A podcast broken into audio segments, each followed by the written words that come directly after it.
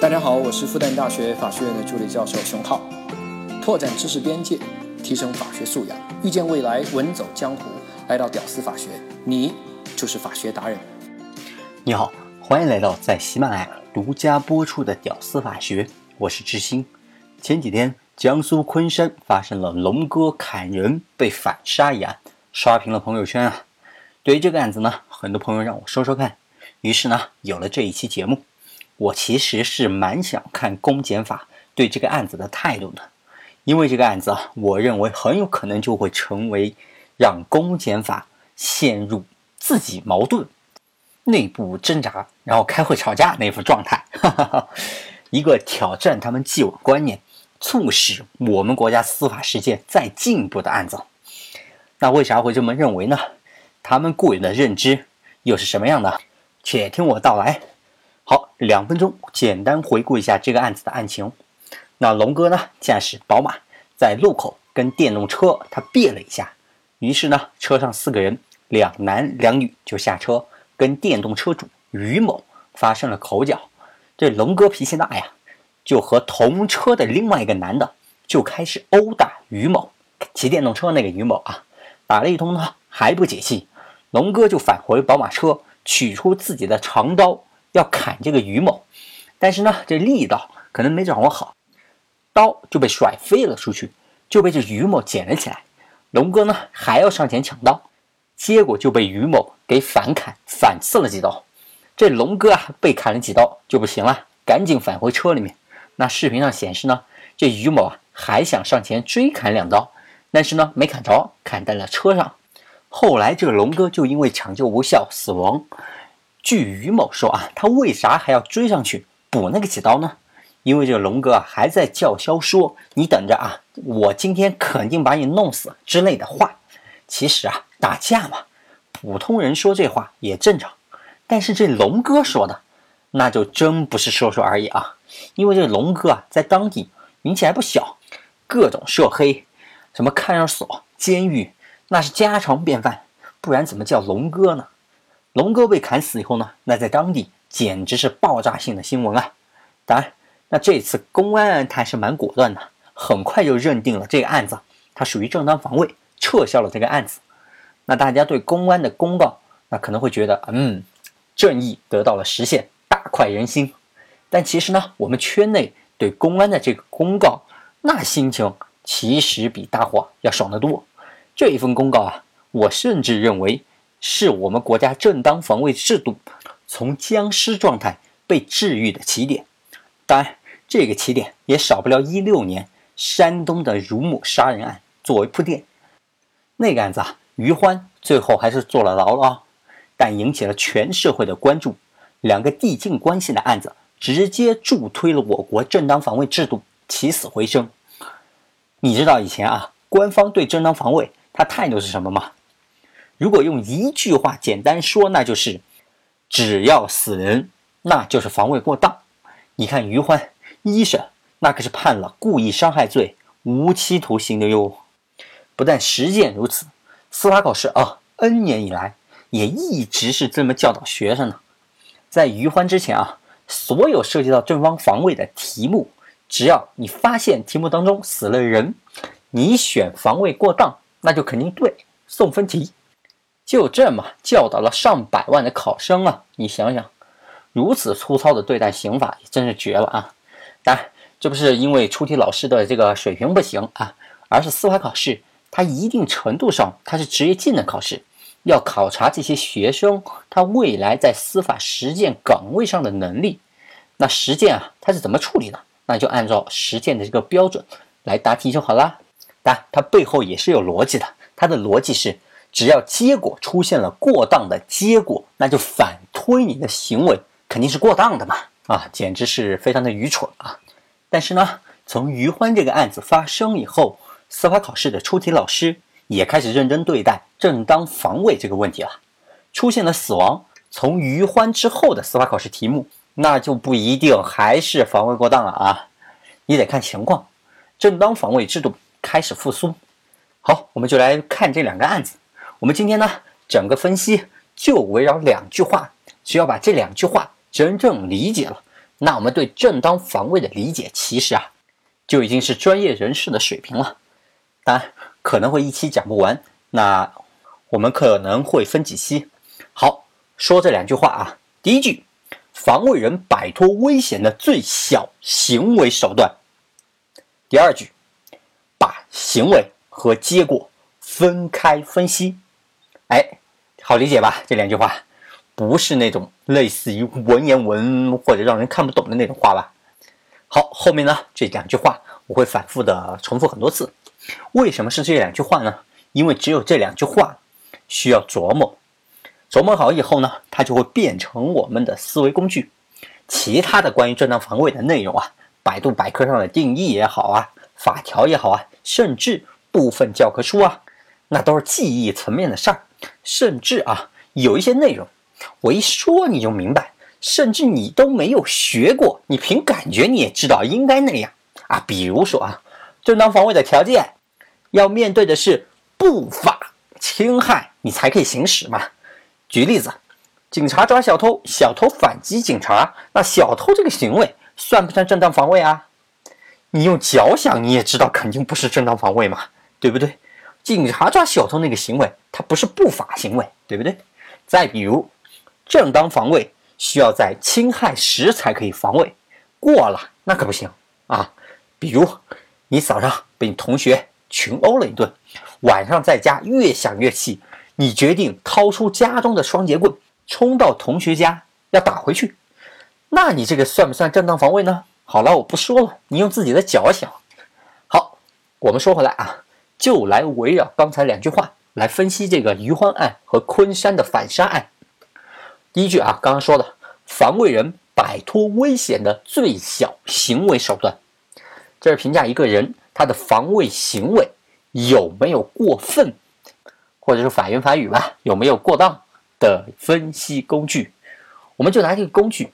我们来看余欢案，余欢当时啊，他摆脱危险的最小手段，他是什么呢？方法一啊，其实他试过很多方法，对不对？比如说耗的忍，没用吧？已经忍 n 个小时了吧？方法二，报警，还是没用吧？警察已经来了，警告了几句就走了。方法三，跟着警察一起走，没门吧？走不了。方法四。持刀警告，这帮放高利贷的，要是你拿着刀，他们就乖乖的就撤退，那就不会有后面的事了吧？况且，一个余欢持刀和十一个半黑社会性质的山东大汉，谁更危险？依然还是余欢更危险吧？即使余欢持刀了，他依然还是一个防守姿态吧？放高利贷的这帮人，依然还是一个进攻状态吧？危险。并没有解除。好，紧接着啊，就开始到了搏斗阶段。假设余欢先捅倒一个人啊，其他人瞬间吓尿了就跑了，那危险解除了吧？但真实的情况不是这样子，这些人根本就没有停下来的意思，依然进攻啊。最后搏斗当中呢，余欢刺伤了四个人。假设这个时候，另外七个人还要上前和余欢搏斗，那余欢啊。他的危险状态依然没有解除吧？余欢不但可以刺四个人，另外七个人依然都可以刺，直到第 n 个人的时候，剩下的十一减 n 个人，那真的害怕了，就逃走了，那危险正式解除，这就是最小必要手段。那这里呢，有的学者啊，他更夸张，他认为余欢要把十一个人全捅了。才算危险解除啊，比我还狠。那这里呢，可能会有朋友说，虽然那边人多，但人家那边都是赤手空拳啊，余欢可是用刀哎。那我要问了啊，就当时的情况，余欢还能用什么来摆脱危险呢？用桌椅板凳吗？有用吗？没用，对不对？余欢其实啊，已经尝试了方法一二三，没有用嘛。别说用刀了，就是给余欢一把枪。都未见得能让余欢摆脱危险。只要是为了摆脱危险，防卫人的行为，他的暴力程度完全可以超过危险实施人的暴力程度。其实啊，这俩之间就不应该拿来比，就没啥关系。你拿这个小刀来抢劫我，我掏出我的大枪九八 K 对着你的脑袋，让你放我走，我更暴力吧，对不对？我依然是正当防卫哦。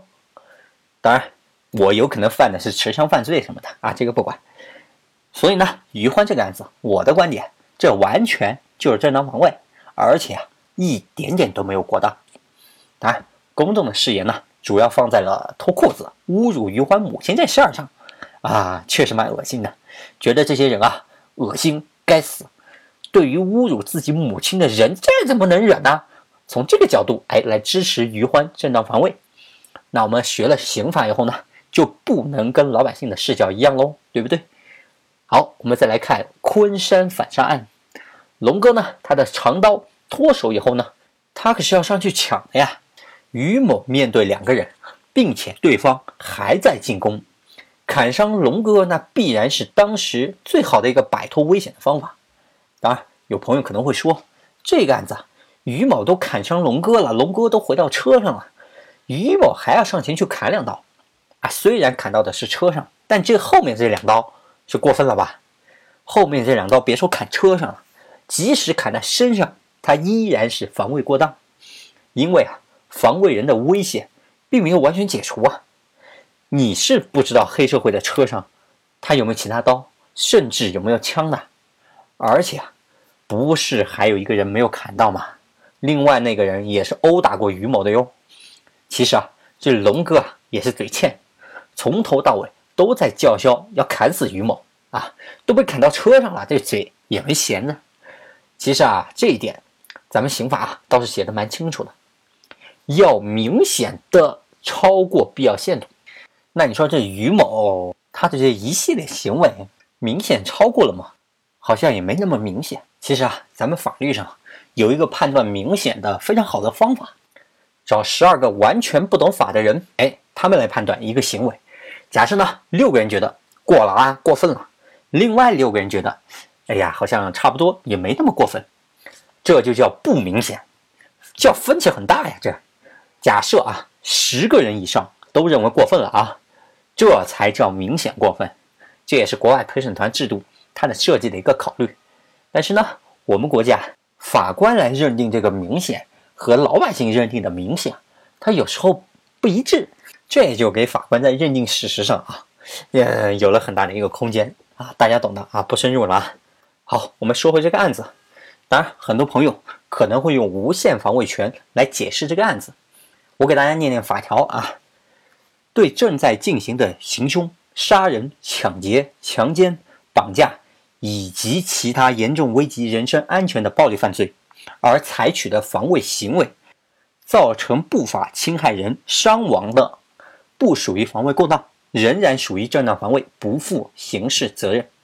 你看这句话的后半截啊，什么什么什么而采取防卫行为造成不法侵害人伤亡的，不属于防卫过当。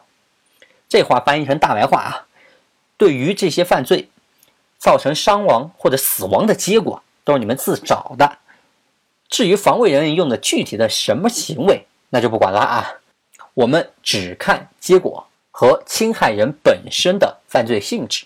好，这也就是被学界吐槽了几十年的唯结果论。这也引出我们的第二句话：行为和结果一定要分开来看。因为篇幅有限呢，我们下期继续来说。好的，节目的最后呢，我出一个思考题：假设有这么一个案例，一个骨瘦如柴的一个吸毒犯，准备啊去抢点钱，没钱吸毒了嘛，在小巷子里呢，就拿着刀截住了一个个头不大的男子。当然，吸毒犯他不知道这个男子是自由搏击的冠军。吸毒犯的行为呢，是一个抢劫罪，没有任何问题吧？冠军呢非常自信，嘴角斜斜的一笑。这吸毒犯啊，一看呀，小样，居然还敢挑衅！于是呢，就用刀想去捅这个搏击冠军，然后捅伤了以后呢，拿钱走人。但是呢，冠军这一躲身，一把抓住吸毒犯的手腕，然后顺势一怼，直接瞄准吸毒犯的喉咙，一把刀插进去，吸毒犯当场毙命。刀上呢，连冠军的指纹都没有。好，现在问这冠军应当是正当防卫呢，还是防卫过当呢，还是故意杀人呢？答，对于这样虚构的案例，我们的分析过程可比结果要重要的多。好，能听到最后的都是真爱。我是志新，我们下期继续。哎，整天讨论这些案子，放点小清新歌曲，让我缓缓，你也缓缓。小三の頃からなぜだかおばあちゃんと暮らしてた 実家の隣だったけどおばあちゃんと暮らしてた。毎日お手伝いをして五目並べもした。でもトイレ掃除だけ苦手な私に